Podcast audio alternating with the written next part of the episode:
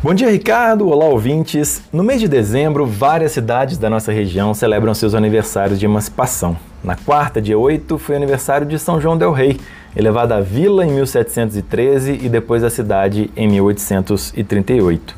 Cem aninhos mais nova, faz aniversário semana que vem, dia 17, Dores de Campos, que completa 83 anos.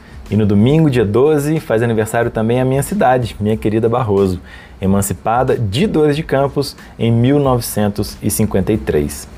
A história da emancipação de Barroso é a história da persistência e resiliência da nossa gente.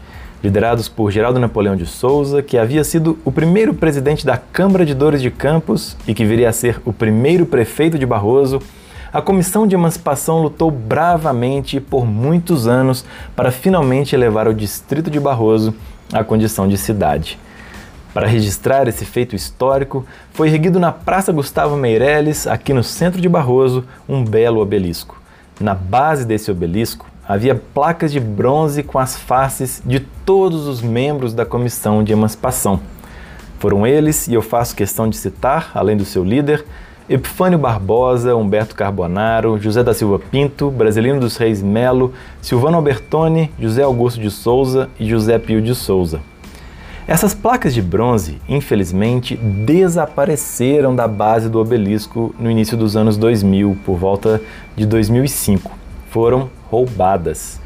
O obelisco hoje está também com o granito da sua base quebrado, algumas pedras do seu revestimento já se soltaram e, como o jornal Barroso em Dia gosta sempre de lembrar, tem até mato crescendo no obelisco. De lá para cá, desde o sumiço das placas, nesses 16 anos, nenhuma administração se preocupou em recuperar o monumento, em refazer as placas. O obelisco hoje, por isso, simboliza mais que emancipação, simboliza também, infelizmente, decadência. Eu tenho dito aqui na nossa coluna, com base nos dados do IBGE, que a economia de Barroso vem sofrendo com uma grande estagnação nos últimos 20 anos. Nós fomos ultrapassados pelas cidades da região. Para citar apenas um exemplo, o PIB per capita de Dores, nossa cidade irmã, em 99, 1999, era metade do nosso. Hoje é 50% superior.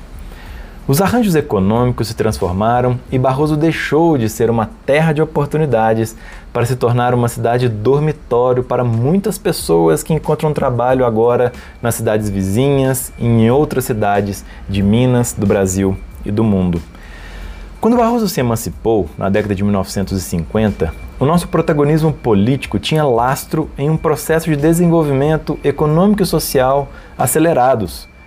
Hoje, em meio à crise, perdemos também nossa relevância política e regional. Para que Barroso do futuro possa se reemancipar, é preciso sim começar cuidando melhor do nosso patrimônio, da nossa história, a começar pelo nosso obelisco. Mas é preciso ir muito além do trabalho de zeladoria da cidade e da gestão diária da escassez. É preciso repensar o nosso desenvolvimento valorizar trabalhadores e empresários que bravamente seguem investindo e atuando aqui na cidade e vislumbrar novas possibilidades, novos caminhos, novos horizontes. Amar essa cidade significa não se contentar com a estagnação e desejar e buscar e querer e criar sempre mais e melhor, porque a nossa gente merece. Feliz aniversário, Barroso! Fica aqui o nosso desejo de vida longa e mais próspera e sustentável.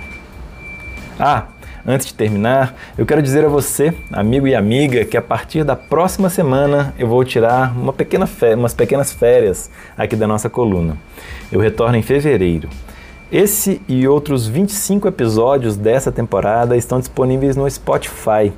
Se você tem alguma sugestão de tema ou mesmo alguma crítica ou sugestão, por favor, entre em contato comigo pelas minhas redes sociais. Antônio Claret, para a Rádio Atrativa FM.